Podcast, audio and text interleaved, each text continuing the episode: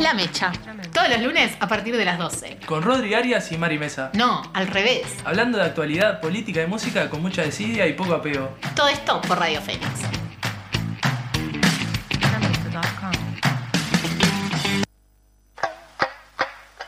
Caminito al costado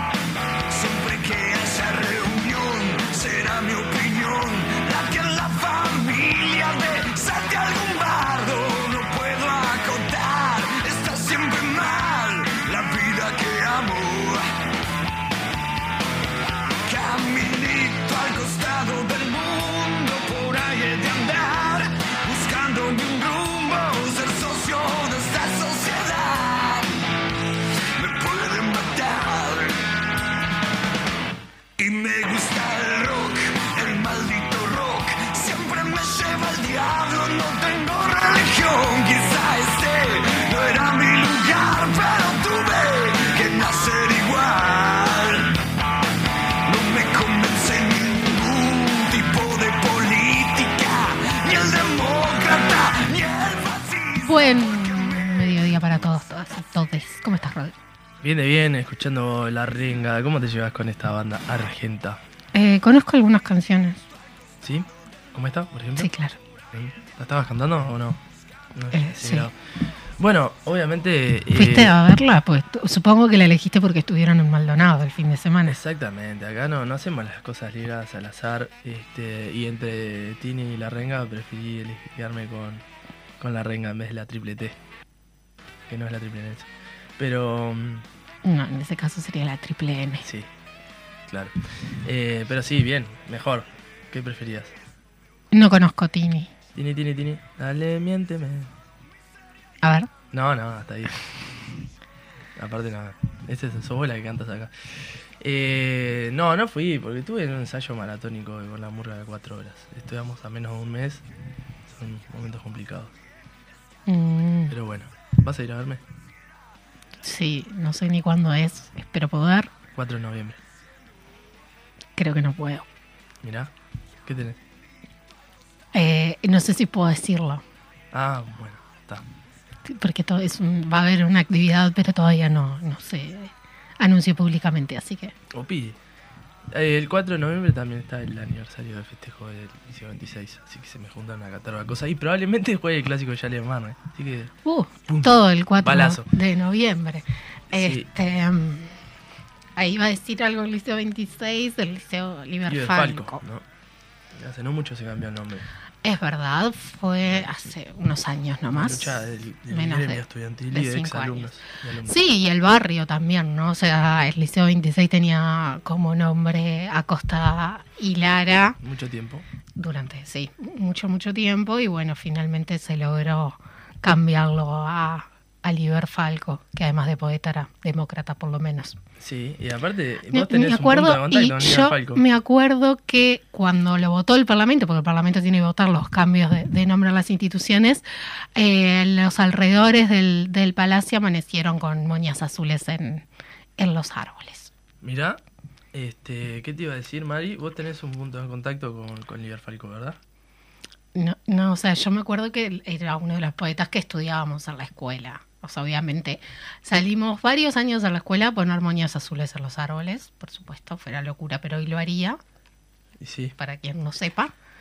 Este, Bueno, el Jacinto Vera no es uno de los barrios más grandes, pero es uno es mi, mi barrio, dato. Pero tiene cosas importantes, ¿no?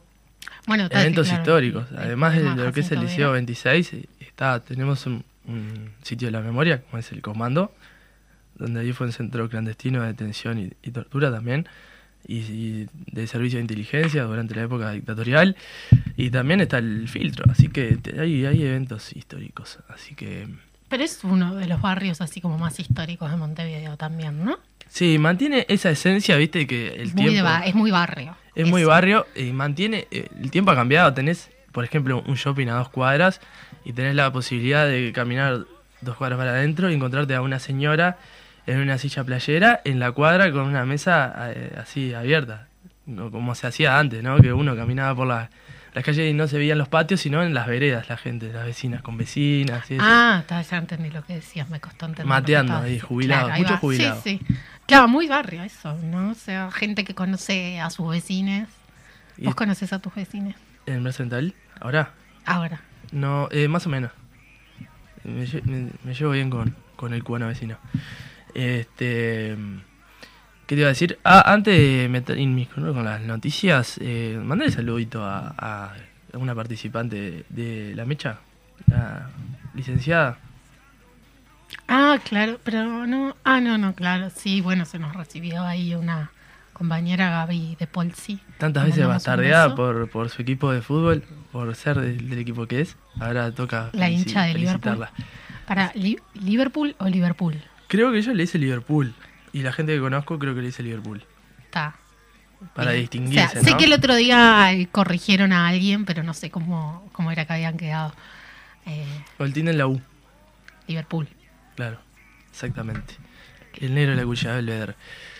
¿Cómo estuvo tu fin de semana mientras busco las noticias? Eh, estuvo bien, estuvo. House of. Dragon, Está tremendo capitulón. ¿sí? Sí, ¿Te juntaste con tu hermana? exacto.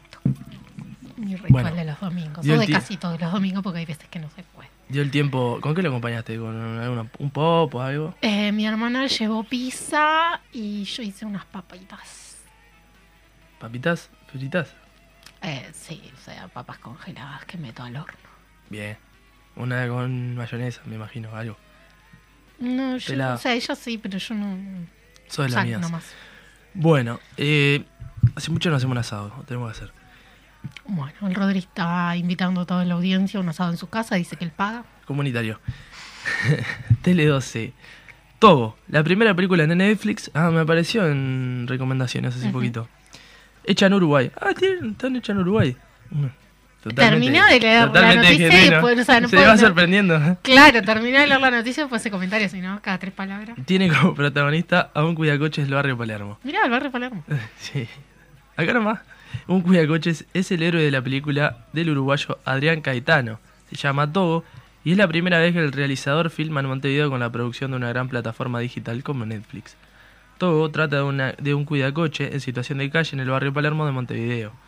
Un narcotraficante llega al barrio eh, a expender droga y se genera una lucha territorial.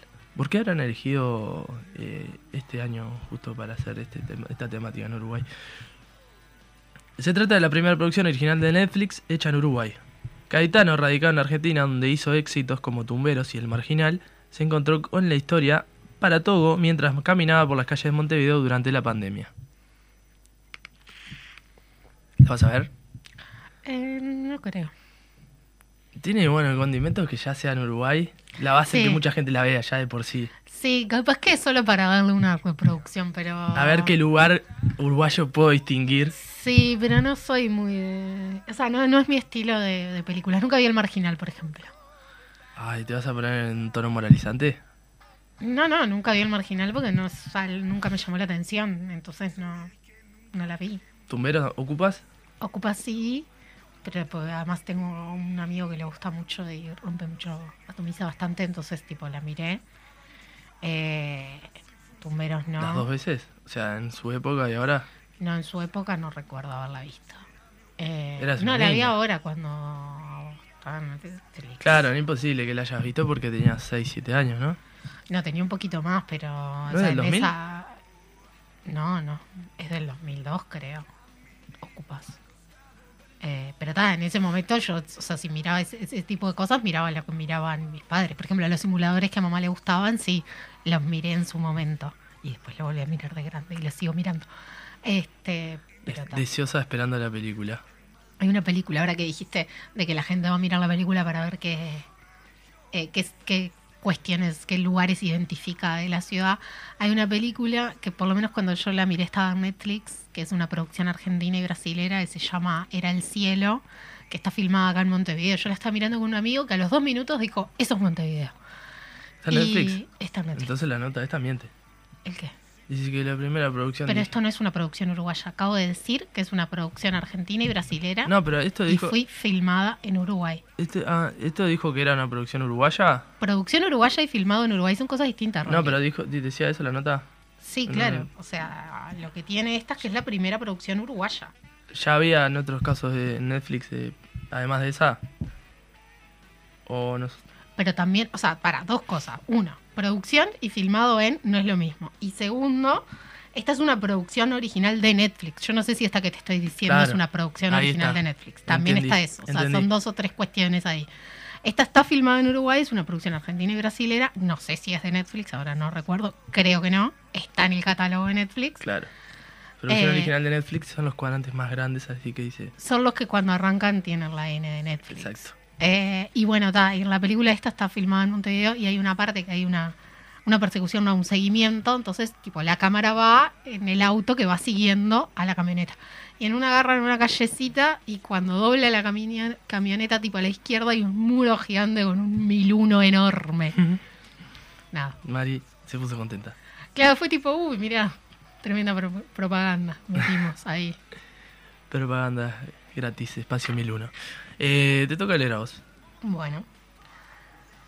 Ante la elaboración de la reforma educativa a espaldas de docentes, ATD de primaria anunció su retiro de las comisiones de programas de la NEP. Los docentes sostienen que la actual administración incumplió varios puntos de la ley de educación durante el proceso de transformación curricular. La mesa permanente de las asambleas técnicos docentes, las ATD de primaria, anunció lunes mediante un comunicado el retiro de sus delegados de las comisiones de programas de la NEP, que trabajan en la elaboración de nuevos programas que se van a aplicar en 2023 en el marco de la reforma.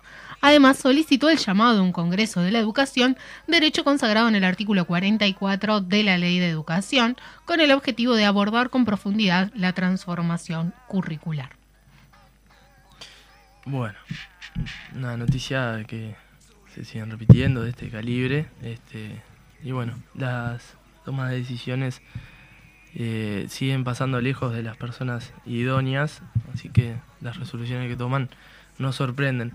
Recordar que venimos de, de un jueves donde se, se sostuvo la marcha multitudinaria, que anduvimos por ahí. La Son verdad, de 50.000 personas. Sí, hablaba con, con, con Gise, Gise Marchori, este, que me, ella tenía el cálculo como la vez que estuvo acá, que lo contaba de, de 8 cuadras y media, y lo calculaba más o menos así, daba 50.000 personas. Este, pero sí, multitudinario, y sorprendió y, y- y más que nada, eh, siempre impacta ver a, a tanta gente joven movilizada. Sí, O sea, sorprendernos sorprende. eh, que, o sea, yo creo que era esperable. Yo vi gente sorprendida. Para mí era esperable esa gran concurrencia. Eh, primero porque la defensa de la educación pública creo que es algo que moviliza a toda la sociedad uruguaya, no solo a quienes están más involucradas directamente. Eh, pero además venimos con un conflicto de la educación que justamente en las últimas semanas eh, los gremios y sindicatos y, y- y centros de estudiantes se esforzaron muchísimo por sacar más a la calle, con barriadas, Eso con duda, pasadas sí. por ferias, con cuestiones así. eh, y eso también hace que no le pase por el costado a la gente, ¿no? O sea, eh, la gente, es esto, ¿no? La sociedad uruguaya se involucra porque también las primeras personas que están involucradas, como son los estudiantes y las docentes, eh, van al encuentro de la gente a explicar qué es lo que está en juego. Entonces creo que no es tan sorpresiva la, la gran concurrencia, pero no deja de ser destacable, porque también muestra que, bueno, que el gobierno está por un lado y el pueblo uruguayo está por otro. Sí, yo no lo decía más que nada por el, por el hecho del trabajo y, y de la organización que, que puedan haber surgido del movimiento estudiantil y del esfuerzo y las horas que le hayan puesto, y, y que es así, y, y que como, como mucho tiempo antes no se veía, sino por el hecho de, de, de la quietud, ¿no? De lo que es, eh, por lo que estamos viviendo, por la coyuntura actual, el, el gobierno que nos está tocando sufrir, eh, la poca movilización que hemos tenido, capaz que en este último tiempo se ha movido un poco más la aguja y se ha agitado un poco más el avispero. Pero bueno, vamos a tener también en un ratito sobre lo que va a ser la, convocatoria de la marcha de mañana. eh, alerta spoiler. Pero bueno, era necesario y, y gratamente sorprendido. Además, Avenida Libertador tiene condimentos que son, son especiales a la hora de, marchar, que está rodeado de, de edificios y, y es muy ancha la calle, entonces puedes visibilizar bien a, a las personas que, que- que están apoyando ahí de, de los edificios. Pasaba también con la marcha de la diversidad, gente muy Sí, veterana, las muy veterana. movilizaciones, bueno, una de las cosas que en, en los 8M en general, una de las imágenes que, que siempre impactan es eso, ver a gente, ver a compañeras muy veteranas en balcones o ventanas que ah, no se pueden caminar todas esas cuadras, eh, pero sí están ahí buscando cómo apoyar y eso también se vio el jueves. Exactamente. Bueno, sigamos. eh, vamos con Telenoche. Celulares gratis para jubilados en vez de. eh, ¿cómo, eh, ¿Cómo usar el plan del BPS? El Banco de Previsión Social y Antel entregan celulares gratis para jubilados en el, en el marco del plan Ibirapitá. Desde su relanzamiento se entregaron unos 7.556 equipos, pero el BPS es optimista en que cada vez más jubilados accedan a ese beneficio. Para saber si a un jubilado le corresponde el beneficio del celular y o el plan móvil de Virapita, se puede consultar a través de las siguientes vías. En los sitios web, eh, ah, no voy a andar haciendo esto. Eh, sí, está para eso, justamente para Bueno. que la gente que está escuchando pueda saber. Hay, hay jubilados escuchando. Eh, virapita.org.uy o por WhatsApp al 092 3662 72 o por teléfono al 0800 17 64. Repite el número. Ya está. Eh, nada, bueno, por lo menos se está profundizando e- en planes como, como el Ibirapitá, que en su momento también fue cuestionado como el Ceibal, y que parece, puede parecer un- una estupidez, pero ayuda también y hace al acceso de derecho de las personas mayores. La otra vez, eh, justo en una clase, estábamos viendo el tema de eh, la brecha digital y cómo en los últimos años se había reducido muchísimo en nuestro país. Eh, por el lado del plan Ceibal, en su momento había sido como la reducción del- de la brecha en eh, el acceso a nivel territorial del país y familiar, etcétera. Pero el plan Ibirapitá seguro ayuda en, en la reducción de la brecha generacional, que en otros lugares del mundo es como muy grande y muy amplio, y que a veces vemos como con superficialidad eh, o como algo Natural. No, no, superficial o no tan necesario, que obviamente comer es más necesario que el acceso a Internet, pero hace también a- al acceso y a, y a la inclusión que la mayor cantidad de uruguayos y uruguayas posibles puedan tener acceso a las tecnologías. Tú lo has dicho, Mari. Eh, ¿Te querés continuar? No, me quiero tomar este mate. Uh, así que- vas a leer dos seguidas después, ¿eh? Eh, Está bien, esta no me molesta leerla. Tini en el Estadio Centenario. Así fue la fiesta rosada y pop que reunió a 46.000 personas. La cantante actuó este viernes ante un estadio centenario repleto que lo confirmó como la Argentina más convocante de la actualidad. Discrepo, prefiero, soy, soy la lista. Tini esto es el de 25 años y 18.8 millones de seguidores en Instagram. Actúa en el Estadio Centenario para unas 46.000 personas. Es la primera mujer en haber cantado en solitario en el mayor de los escenarios deportivos del país y la primera solista en lograr el sold out en este recinto desde Paul McCartney en 2012. ¿Cómo, cómo lo pronuncié? El británico Ed Sheeran también había vendido todos los tickets en 2019 cuando actuó solo, pa- solo para la Olímpica. ¿Qué tenés para decir? No, no, no. No voy a despotricar de contra la juventud. Eh, no, yo no, no, no, no conozco Tini, solo sé que salió de Disney. Eh, es, eh, esto es el hijo de un productor, creo. Lo cual sí, que salió de Disney, ha que su padre es productor en, en, en, en Disney, justamente. Y eh, hacía, estaba, era Violeta en su momento, surge como Violeta. Ah, claro, sí, ahí va a ser el programa que, que ella tenía. Que era una- niña. Sigue, sigue ella con su carrera como Tini. Pero bueno, no vamos a negar el poder de convocatoria que tiene y lo que generan en las masas adolescentes, juveniles, sobre todo mujeres. Este, así que está. Una marea rosada, realmente. Mi hermana vive por ahí, cerca en las zonas aledañas al Estadio Centenario y no sé, que era un concierto de Peppa Pig más o menos. Pasaba gente de rosado totalmente. Este, no sé.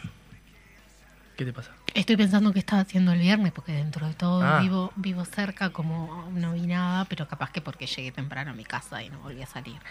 Em, sí, hay como un boom igual, más allá de Tini, Lali, hay un par más de, de artistas medio pop, medio trap de argentinas, mujeres que tienen, ¿no? Casu, Nicky Nicole, eh, Miriam Mernes, hay como más artistas femeninas en solitario, me parece, que, ha- que hace unos años, Eh, sí. creo. Soy, eh, me gusta mucho Nati Peluso como canta. No me gusta Nati Peluso. Bueno, está. eh, Pero pasa. sí, pero, No o sea, es raro que dicen. Pero entra, pero, o Entra sea, igual entra en esto del boom de... eh, no, pero ahora que dijiste Nati Peluso, la otra vez eh, hablamos con, con unas compañeras de eh, que las, las sesiones de Brisa Rap, las mejores son, son las de mujeres. O sea, es como... El otro día te vi compartiendo algo de, de Villano Antillano. Bueno, sí, o sea... Está- quedaste re contenta.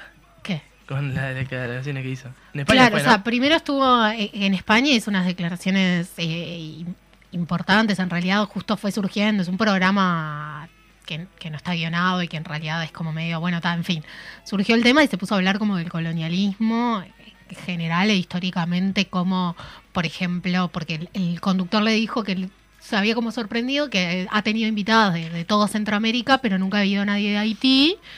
Y, y entonces ahí terminaron hablando de cómo en el proceso de independización de Haití llegaron, claro, a esta situación. Y bueno, ella también ahí aprovechó a mencionar que, que lamentablemente, ella dijo lamentablemente, eh, Puerto Rico es una isla secuestrada por Estados Unidos. Uh, divino.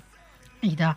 Yo ahí recomiendo que busquen el EP de Villano Antillano Tiranía, porque es musicalmente es espectacular. Bueno. Tiene una referencia y un audio de Benedetti en el medio que es maravilloso. Si no, si no eh, hay un recital o un concierto, saldremos con eso el próximo lunes. Ah, Así me bueno. recuerdo. Bien, bien. Ahí están las canciones por separado, así que después te las paso. Eh, Sindicato de Profesores de Montevideo plantea extender la huelga a todo el país. El sindicato docente ADES Montevideo decidió mantener la huelga, al menos hasta el martes 11, o sea, hasta mañana. Eh, y e iban a plantear el domingo a FENAPES extender la medida a todo el país. No sabemos cómo salió eso resuelto al final. Eh, decidieron mantener la huelga por los siguientes motivos según consta en la plataforma, porque la llamada transformación educativa no reconoce y violenta todos los derechos que defendemos, porque es una forma de desarticular la educación pública, porque los docentes perdemos horas de trabajo y porque se cambian asignaturas por talleres sin una fundamentación epistemológica, pedagógica, didáctica. Nuestro título, nuestro título dice profesor de educación media, no talleristas. Bueno, nos vendría bien eh, Maru Torres en el día de hoy con, para esta Sí. noticia, ¿no? Sí, sí. Porque no, no sabemos cómo salió. Igual cualquier decisión eh, desde nuestro humilde lugar tocará apoyar. Sabemos el trabajo y las horas que están dedicando, ¿no? Sí, además mencionar que cuando los docentes van a huelgas, esos días no los cobran. Entonces, eh, para muchos docentes es también un, un esfuerzo económico importante en medio de una situación económica de la gente eh, súper complicada y súper eh, compleja porque sigue aumentando todo, menos los salarios. Sin duda. Eh, no, y, aparte se tienen que bancar el, el escarmio sí, bueno, de- además del, de- del oficialismo y de, bueno de, de los loros del oficialismo también, ¿no? Que eso es bastante complejo. Y leemos la última noticia antes de ya presentar, y viene ligada con lo que se viene, que dice El Popular, el humo de las ollas y el hambre de la gente. El ministro del Desarrollo Social, Martín Lema, encabeza una operación de desprestigio y ataque a la coordinadora de ollas, que ayuda a desviar el foco del escándalo institucional del jefe de seguridad del presidente Luis Lacalle Pou. Es una planificada operación mediática. Lema anunció en Twitter el sábado 1 de octubre que retiraba el apoyo a la coordinadora de ollas populares por presuntas irregularidades que el ministro anunció como ciertas. Cinco días antes, este era arrestado en la residencia presidencial Alejandro Astesiano, jefe de se- seguridad del presidente, acusando de falsificación de pasaportes y posteriormente surgió la información de que mantenía una estructura delictiva que manejaba desde el cuarto piso de la torre ejecutiva. A nivel de los medios de comunicación, rápidamente el conflicto de las ollas populares comenzó a ocupar las portadas de los principales medios hegemónicos, desplazando a la marginalidad del tema astesiano.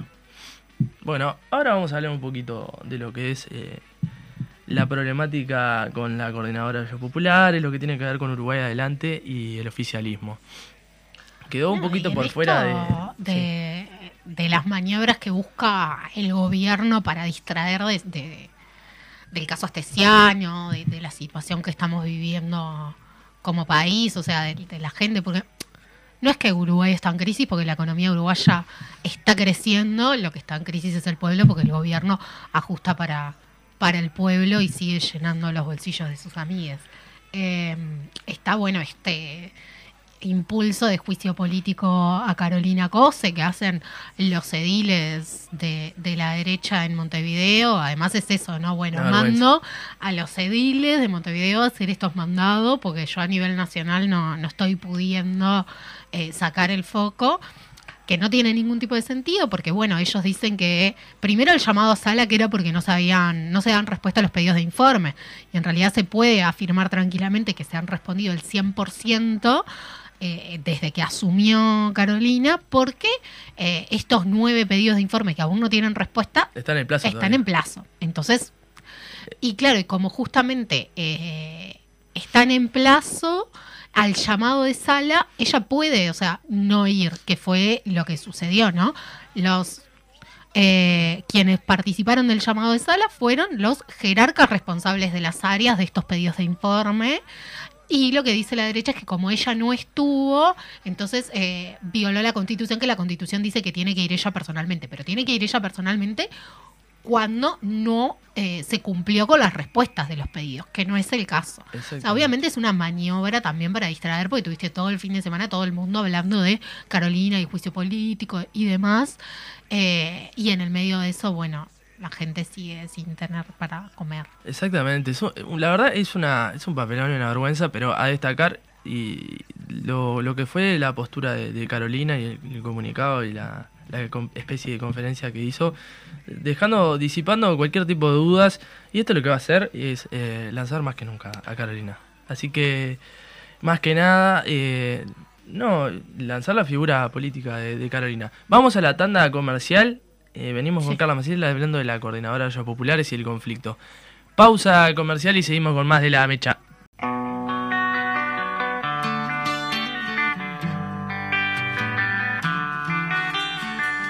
Hay un destino que no tiene pruebas, por eso esta historia puede que muera con una verdad olvidada en tu memoria. Será un camino que no tiene huella, la suerte que le ha tocado a la estrella que te ha de guiar. Volvemos rapidito, ya tenemos a nuestras invitadas. Exactamente. En, en este estudio, Carla Maciel va a hablar de lo que es la coordinadora de ollas, la movilización el día de mañana. Y también más adelante vamos a tener a lo que es eh, Florencia Salgueiro para hablar de lo que es la, la eutanasia, lo que fue esa primera media sanción en la Cámara de Diputados. Eh, vamos, ya vamos a estar adelan- adelantando más eh, posteriori, después de la pausa, pausa musical. Pero antes que nada quiero saludarlas y muchas gracias por tomarse estos minutos de venir hasta acá en un día lindo, sobre todo lo que fue un fin de semana medio complicado a nivel de clima. Bueno, muchas gracias a ustedes por recibirnos. Gracias a ustedes. Bueno, eh, para arrancar vamos eh, contigo, Carla. Eh, quiero consultarte antes que nada y preguntarte sobre la movilización del día de mañana eh, para que se haga la convocatoria. Tengo entendido que es a las 18 horas. Es a las 18, en la Plaza Cagancha partimos y terminamos en la Plaza Independencia. La idea es cerrar con una proclama, invitamos a los compañeros de PITCNT, eh, Fugban y no me acuerdo cuál era la otra. Eh, y después musical, eh, van algunas bandas a cantar. Bien, eh, para la gente que no, no está ahondada en la temática y, y lo que ha pasado en este último tiempo, en esta última semana con, con la coordinadora de ollas, el MIDES, también con las declaraciones de Martín Lema, ¿por qué se realiza la marcha?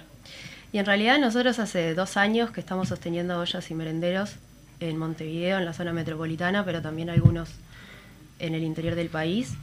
Y lo que nos está pasando es que no vemos que, que las porciones bajen considerablemente con respecto al- a lo que el gobierno se jacta de que subió, eh, de que las ganancias, el, el crecimiento económico del país, digamos, no está, no está de la mano con las porciones que venimos sirviendo.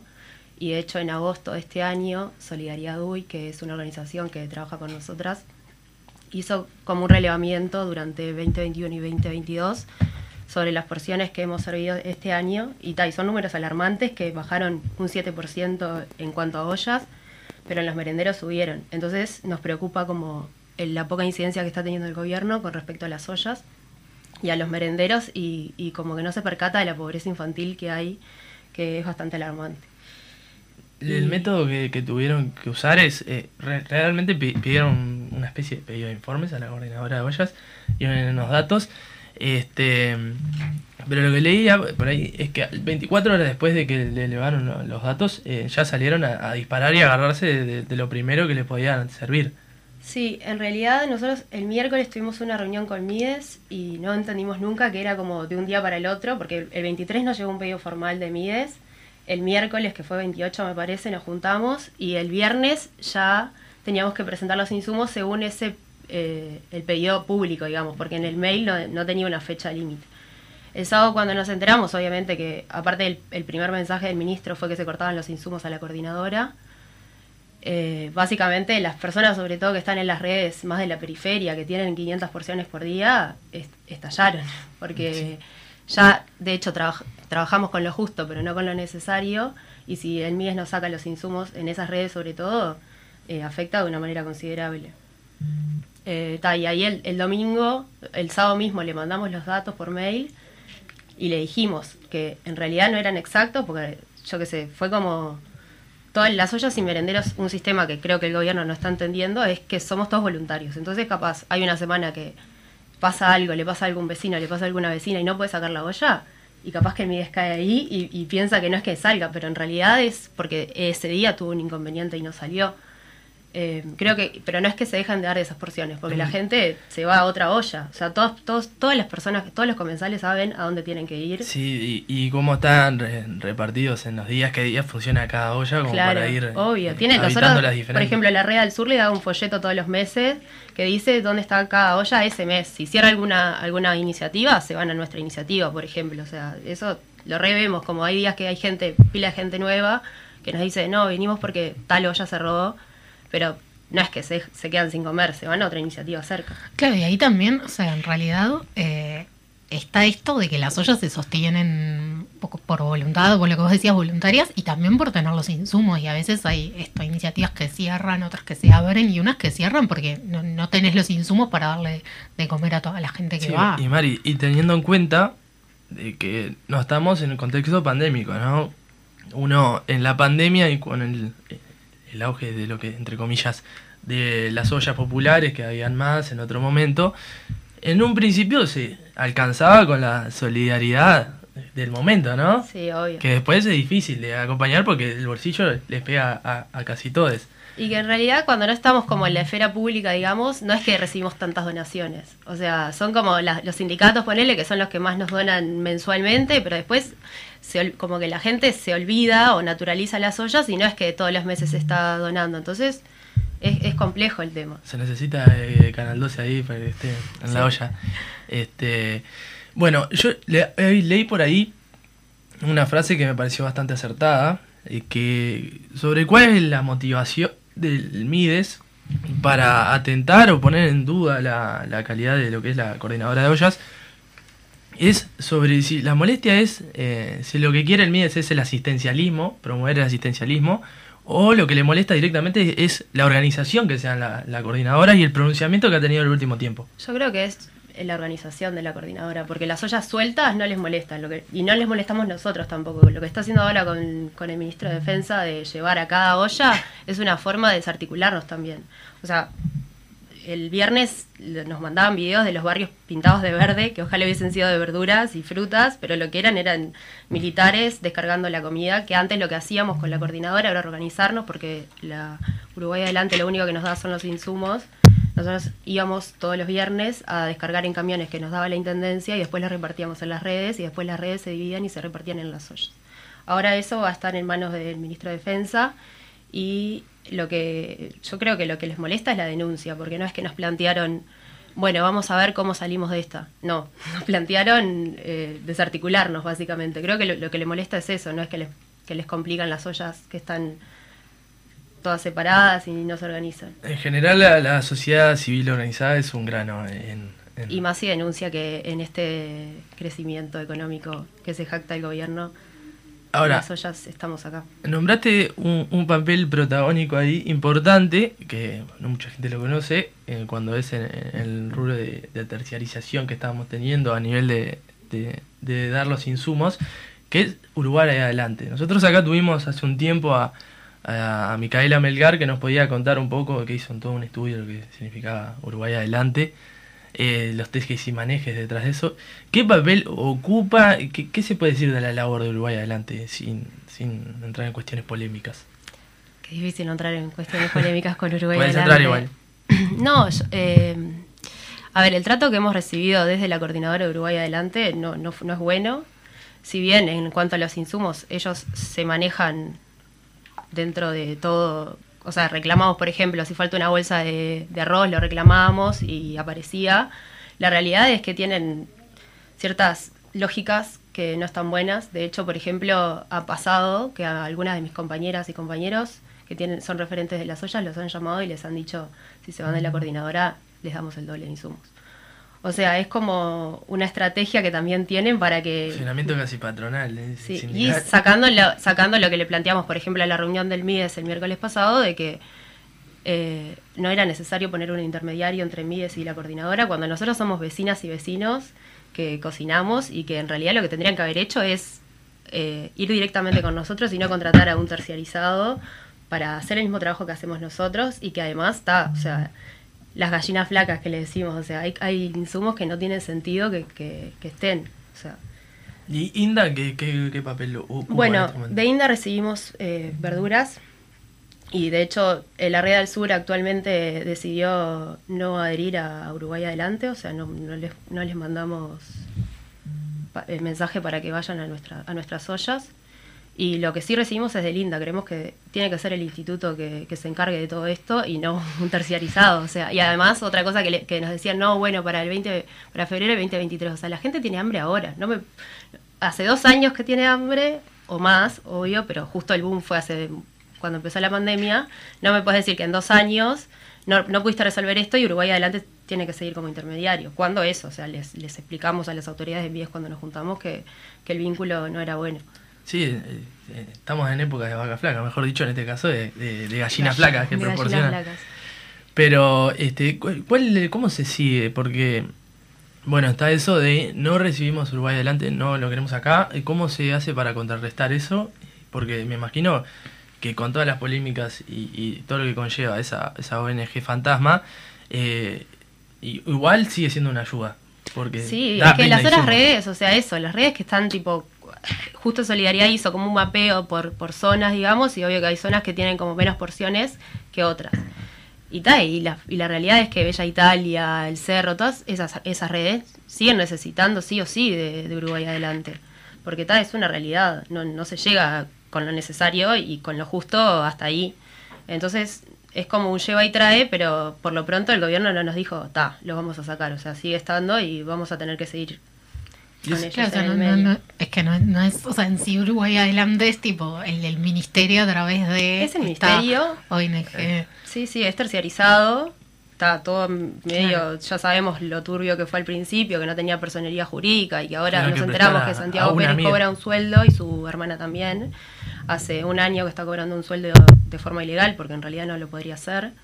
Entonces No, no, como, como que después salga el ministro a pegarnos a nosotros, que no.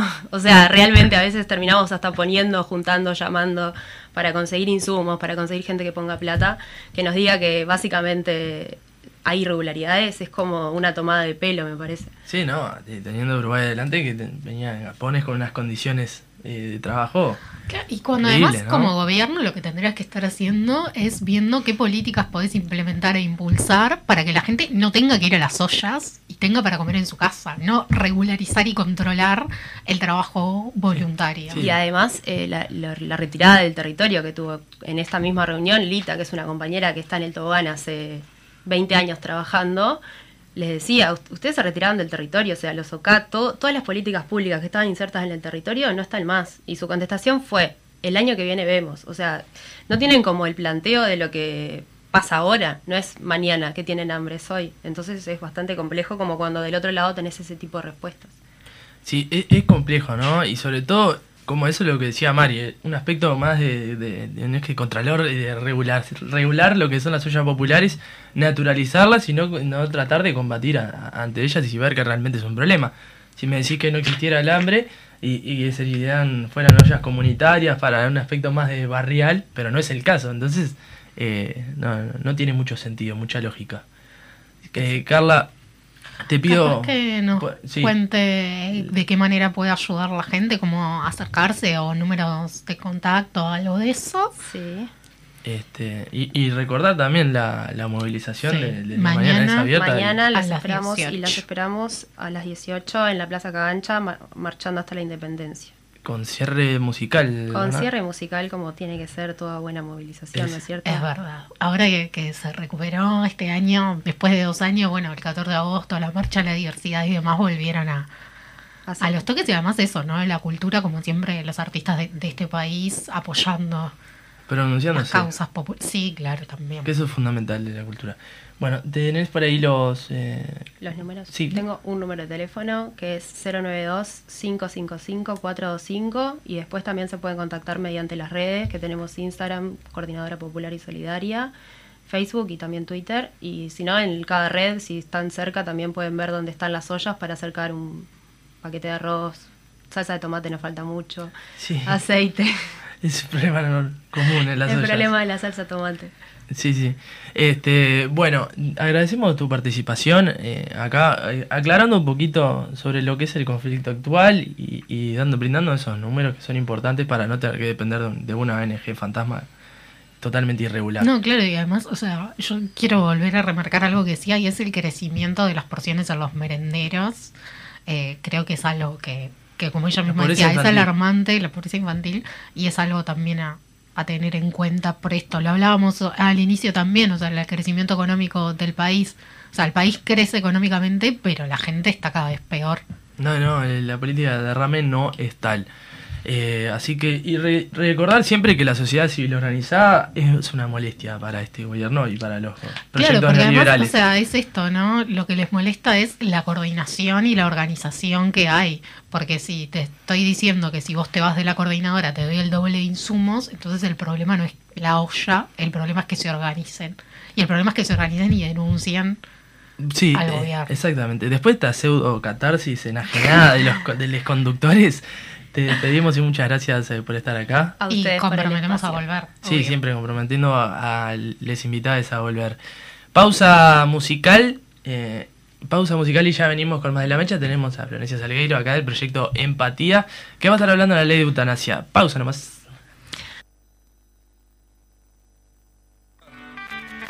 Será un camino que no tiene huella, la suerte que le ha tocado a la estrella que vea. En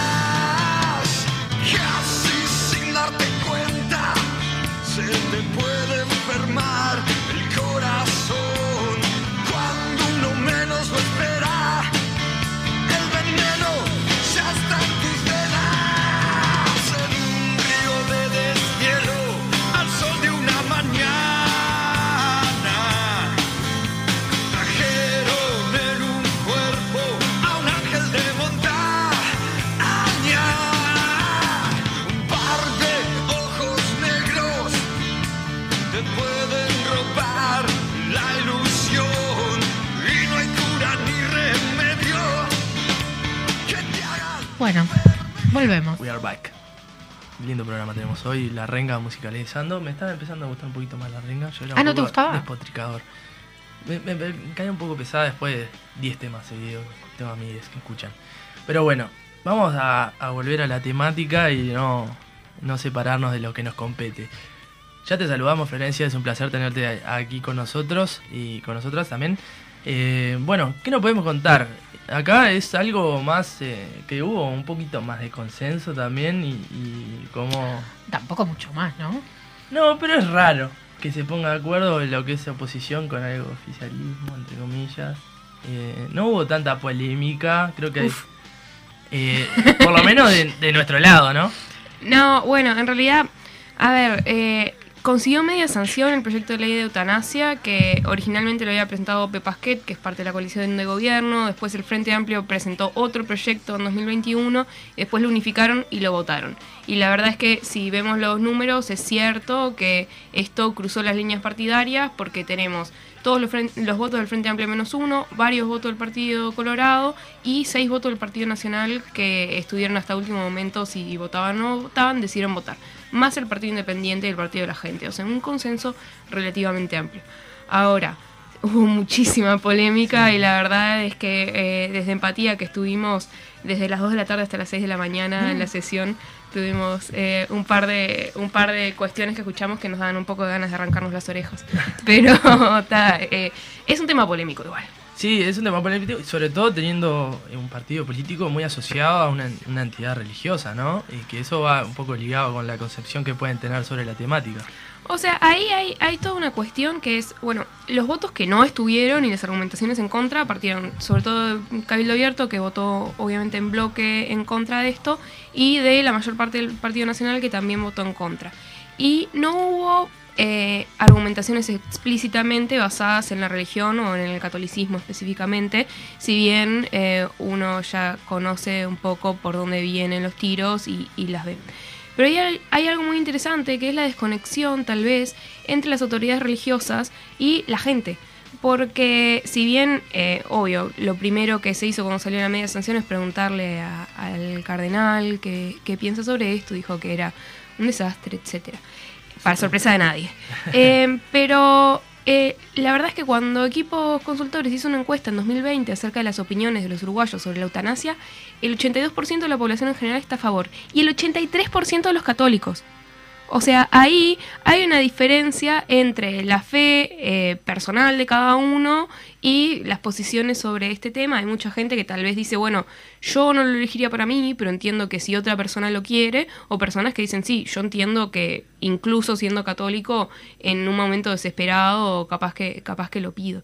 Entonces ahí, bueno, si bien muchas de las argumentaciones eh, en contra parten de la religión, otras tal vez tienen que ver con una concepción acerca de la libertad y los derechos del individuo más que específicamente una cuestión religiosa. Este proyecto que, como decías, eh, surge de OPE, tuvo modificaciones, ¿no? ¿Y cómo, cómo, fue, cómo se vincularon ustedes como organización eh, a favor de esto con ese proyecto? Bueno, nosotros eh, siempre desde Empatía Uruguay que nos formamos un poco porque entendíamos en 2021 que había mucha gente con ganas de militar esto y sin un espacio, eh, más que lo político partidario, que, que, que no todo el mundo se sentía tan cómodo. Entonces dijimos, bueno, vamos a, a formar algo también donde encontrarnos gente que tiene inserciones políticas partidarias, pero quiere coordinar esto más allá de sus partidos. Por ejemplo, yo eh, soy militante del Partido Socialista otra gente era colorada, blanca o, o de ningún partido en especial. Eh, y entonces, eh, cuando vimos dónde aportar, dijimos, bueno, hay otras organizaciones que sí van a ir más a la crítica del proyecto, de aportar ahí, por ejemplo, MADU, que se llama Muerte Asistida Digna en Uruguay, que es otra organización eh, compañera, digamos, eh, que sí fueron como a perfeccionar las partes del proyecto. Nosotros dijimos, no, esto, nosotros estamos a favor de que se legalice, eh, más buscando como el consenso que la especificidad de, bueno, no, pero debería tener esto más o le sobra esto. Entonces nuestro apoyo fue al proyecto de OPE, al proyecto de OPE y el del Frente Amplio cuando había dos, y ahora el proyecto unificado, y ahora el proyecto unificado con las modificaciones que se pasó en diputados. O sea, todo nos parece mejor que el cero que hay actualmente.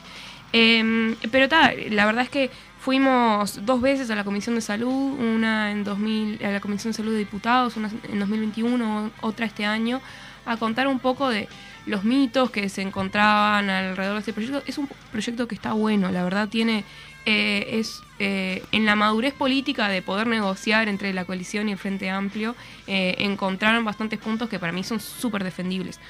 Obvio que es un proyecto de ley, después pasarán otras modificaciones y también hay que ver cómo se aplica y también, bueno, puede ser perfectible como no todo proyecto, pero es un buen proyecto de ley. ¿Cómo es el panorama ahora para senadores? Está como más complicado, ¿no? En cuestión de votos. Bueno, más o menos. En realidad, eh, las especulaciones que hay es que los votos están porque varios senadores del Partido Nacional ya se pronunciaron en principio a favor.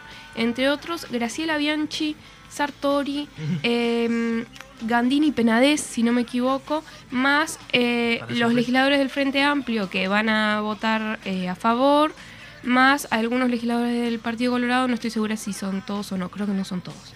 Eh, pero la cuestión está más que en si sale del Senado, primero en cuándo se trata en el Senado, que es una pregunta, porque en realidad no tiene un plazo determinado. Y segundo, que para entrar a la Cámara de Senadores tiene que pasar primero por la Comisión de Salud. Y en esa Comisión de Salud ya hay ciertas complejidades porque pensemos que está eh, Manini en la Comisión de Salud y, ta, y tener la- los votos en la comisión es como un poquito más complejo que tener los votos en el Senado en sí. Y tal, la cuestión de que le encajonen, que es como algo que nos preocupa a nosotros porque puede parecer un problema menos urgente que otros, pero al mismo tiempo, si nunca lo tratamos, sigue sufriendo gente innecesariamente por algo que podría atenderse en vez de hacer la vista gorda, o sea. Sí, incluso después, por más que salga de Cámara de Senadores, teniendo en cuenta el programa, el presidente, mismo presidente, la podría vetar. Así que, Sí, Veremos o sea, tiene la potestad constitucional para hacerlo. Ponerse en contra del 82% de los uruguayos, más de legisladores de su propio partido, de otros partidos de su coalición de gobierno y de la oposición por una convicción personal. Ta, a ver, Luis Tabaré Vázquez no, no, no es una cuestión que, sea sorpresiva, pero sí, eh, bueno, acercándose más a tiempos de campaña electoral y todo eso, yo espero que eso también sea una eh, desincentivo para vetarla, pero poder hacerlo lo puede hacer. Ahora, esta discusión ya se planteó y ya está arriba de la mesa, no se va a ir simplemente porque la norma no salga. Si no sale, la presentaremos de nuevo el, en Sí. 2025. O sea. sí, tiene Además de, la legalidad de, de la de la eutanasia y demás, ¿qué otros puntos de este proyecto crees que, que son un avance sustancial? Bueno, yo creo que lo que es más un avance es justamente este desafío a la, a la concepción de que un paciente terminal, una persona que se está por morir, es un objeto. Un objeto sobre el cual podemos tirar nuestra caridad.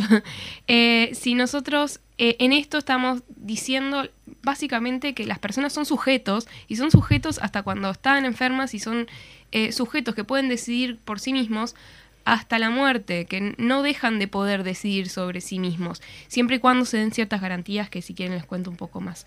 Pero hay una cuestión de decir, bueno, no vamos a ser paternalistas, no vamos a decirle a la gente cómo tiene que vivir y cómo tiene que morir, sino que vamos a eh, dar un pasito atrás, escucharlos y respetarlos y ayudarlos y no dejarlos solos y decir, bueno, ta, si querés, allá al oscuro y con las herramientas que encuentres, eh, tomar las decisiones sobre tu cuerpo, que si no decir, bueno, no, vamos a traer esto al centro, vamos a discutirlo y vamos a dar todas las garantías. Creo que también eh, es un paso hacia una sociedad menos hipócrita, porque en realidad esto ya sabemos que sucede, eh, hay médicos que eh, son empáticos y que entienden que hay ciertos sufrimientos que son innecesarios y no tienen sentido y se puede ayudar, pero en realidad se están exponiendo porque legalmente se están, están regalados, ¿no? Eh, entonces también hay una cuestión de decir, bueno, vamos a dejar esta hipocresía de lado y hablar de cómo se puede hacer de una manera obvio, súper controlada, pues estamos hablando de la vida y la muerte, obvio que hay que ser súper cuidadosos con los criterios. Eso, eso te quería, te quería consultar. Hablabas de las garantías y, y sobre todo cuando hablamos de la eutanasia y, y nos está profundizando y la opinión pública no tiene como una lectura de lo que es el proyecto de ley y da como una opinión más vaga de directamente lo que se te viene a la cabeza de eutanasia. ¿Qué es, eh, explícitamente lo que la media sanción hab- habilitó? Bueno, se habilitó que, eh, y invito a los oyentes a que miren el proyecto porque posta es cortito, está al pie y se entiende perfecto para mi gusto. Si vos tenés una persona adulta y psíquicamente apta, por lo tanto, ni niños ni personas que estén ni en coma, ni tengan Alzheimer, ni estén en una situación mental que no las permita como tener raciocinio, por lo tanto, adulta y psíquicamente apta, que tiene una enfermedad incurable, irreversible, en estado terminal, ¿sí? Por lo tanto, una enfermedad que no tenés esperanza de sobrevivirla, o sea, no es, bueno, eh, tengo una gripe, o recién me diagnosticaron cáncer, sino ya eh, está tan avanzada la situación que no hay esperanza de que vos te cures, ¿sí? Y además, esto fue una de las modificaciones que se puso eh, el miércoles en la Cámara de Diputados, en estado terminal, o sea, cuando ya estás eh, con una esperanza de vida de seis meses o menos, ¿sí? Entonces, tenés una enfermedad irreversible, incurable, con sufrimientos insoportables, Claro. que es en estado terminal, ¿sí? Y haces la solicitud.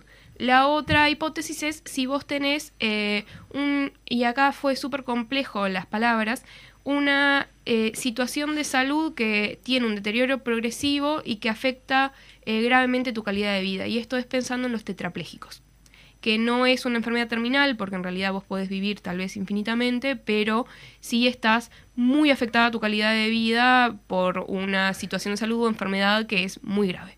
Entonces, esas son como las dos hipótesis. Y acá lo que se piensa cubrir es, por un lado, enfermedades como eh, tipos de cáncer ya muy avanzado, con metástasis por todos lados, o que sea incurable, enfermedades neurodegenerativas como la esclerosis lateral amiotrófica, la esclerosis múltiple, o tetraplégicos, o sea, o eh, etapas muy avanzadas de, por ejemplo, EPOC, de esa enfermedad pulmonar cardíaca que, que, ta, que realmente te Sí, afecta sí. muchísimo la calidad de vida. O sea, no es, bueno, yo tengo diabetes o tengo asma, y tampoco es enfermedades mentales en principio. No, y- Eso y- queda un poco y a- por Y afuera. a tener en cuenta que esto hace un poco más igualitario, más equitativo, porque hay mucha eh, parte de la población que capaz que no tiene para costear cuidados paliativos y... y- Bueno, ese es todo, todo otro, otro tema. Pero bueno, si vos tenés esas condiciones, además tenés que querer, porque si vos no querés, no hay nada. O sea, la solicitud tiene que partir del paciente. Eh, y si la solicitud no parte del paciente, no estamos hablando de eutanasia, va a vivir todo lo que quiera vivir y el médico no puede sugerirle tipo, che, mira, tengo la eutanasia para vos. O sea, no, no va por ahí. Y esa, esa solicitud la tienen que evaluar dos médicos distintos. eh, que tienen que evaluar por un lado que la condición de salud sea suficientemente grave y por otro lado que vos estés psíquicamente apto, que, la, que no hay como presiones o confusiones acerca de lo que estás solicitando. Un periodo de espera para tener una cuestión de que sea una reflexión, que no sea algo a las apuradas, de que un día te levantaste mal y ya, si no... Y después dos testigos más que tienen que eh, evaluar que realmente nadie te está tipo presionando. O sea, varias garantías de todo esto. Y los médicos también se pueden negar a, a participar.